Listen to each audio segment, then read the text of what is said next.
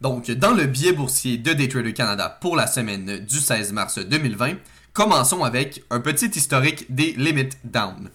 Les actions américaines ont connu certaines des séances de négociation les plus volatiles de la dernière décennie dans le courant des dernières semaines, alors que les investisseurs continuent de peser l'impact de la pandémie de COVID-19.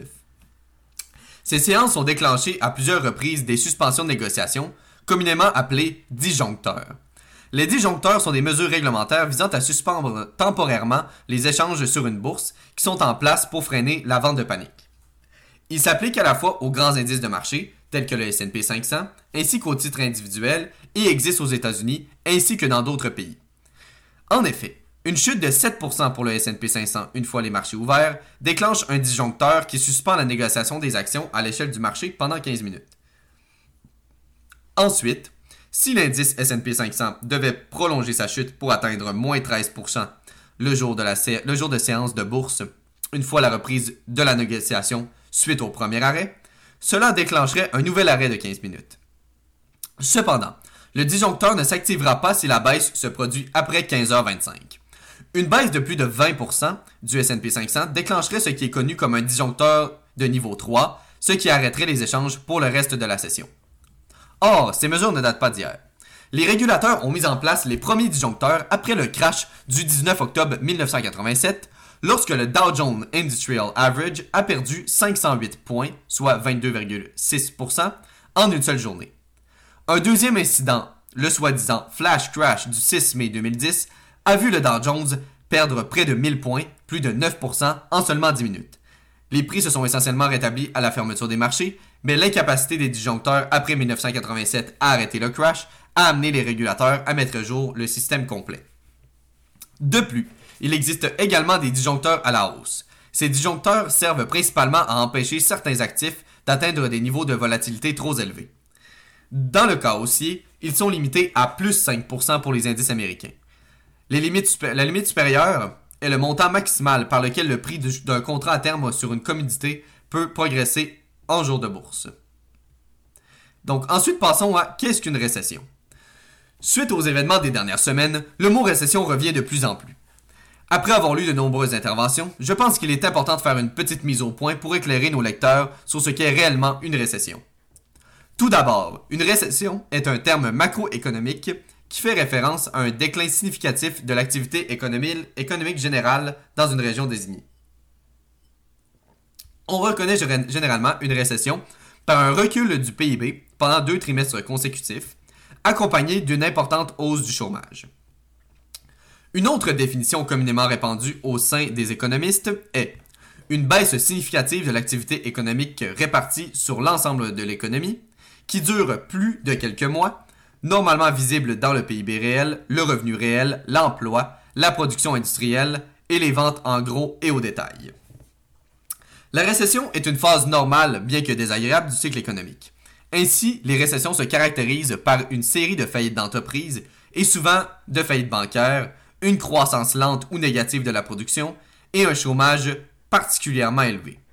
D'ailleurs, ce dernier élément est particulièrement important considérant que la base de tout marché est basée sur l'emploi. La douleur économique causée par les récessions, bien que temporaire, peut avoir des effets majeurs qui modifient une économie. Cela peut se produire en raison de changements structurels dans l'économie, car des entreprises, des industries ou des technologies vulnérables ou obsolètes échouent et sont balayées, des réponses politiques spectaculaires du gouvernement et des autorités monétaires qui peuvent littéralement réécrire les règles pour les entreprises, ou un bouleversement social et politique résultant euh, du chômage généralisé et de la détresse économique, et même par un virus. En ce qui concerne les, indicateurs annonciateurs de récession, il existe l'ISM Purchasing Managers Index, le Conference Board Leading Economic Index, et l'OCDE Composite Leading Indicator. Ceux-ci sont d'une importance cruciale pour les investisseurs et les décideurs commerciaux car ils peuvent indiquer des signes avant-coureurs d'une récession. De plus, les séries de données publiées officiellement par divers organismes gouvernementaux qui représentent des secteurs clés de l'économie, tels que les mises en chantier et les nouvelles commandes de biens et d'équipements publiées par le recensement américain, peuvent aussi servir d'indicateurs. Les changements dans ces données sont souvent liés avec le début de la récession, en partie parce qu'ils sont utilisés pour calculer les composantes du PIB qui seront finalement utilisées pour définir le début d'une récession. Enfin, des indicateurs de confirmation peuvent être utilisés pour confirmer le passage d'une économie à la récession après son début, comme une augmentation des taux de chômage. En somme, nous ne sommes techniquement pas encore en récession. Est-ce que cela pourrait, subvenir? Absolument. C'est une éventualité, mais rien ne confirme encore son arrivée. Finalement, passons à notre opinion sur la chute des marchés liés à la COVID-19. Donc, beaucoup d'incertitudes règnent au sein des marchés actuellement. En effet, la COVID-19, un événement qu'on peut maintenant qualifier de signe noir ou totalement imprévisible. Ainsi, actuellement, selon nous, tant aussi longtemps que l'on n'aura pas de bonnes nouvelles ou une diminution des cas, nous ne pensons pas que nous sommes sortis du bois.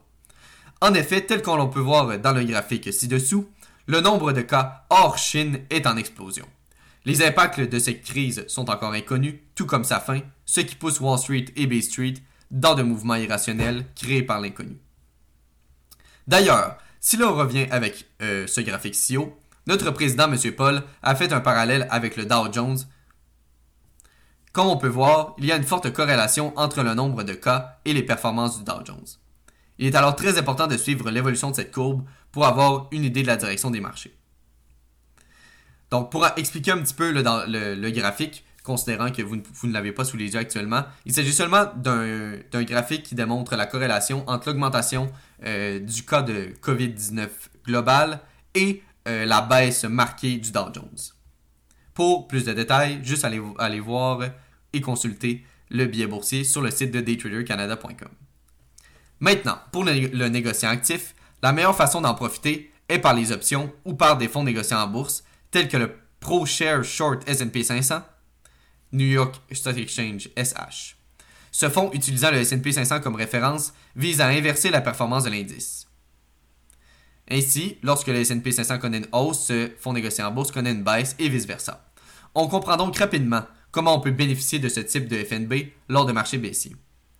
Cet, outil existe aussi sous effet de levier via des FNB tels que le SDS qui inverse en double les performances de l'indice et le SPXU qui, qui inverse pour sa part en triple le mouvement du S&P 500.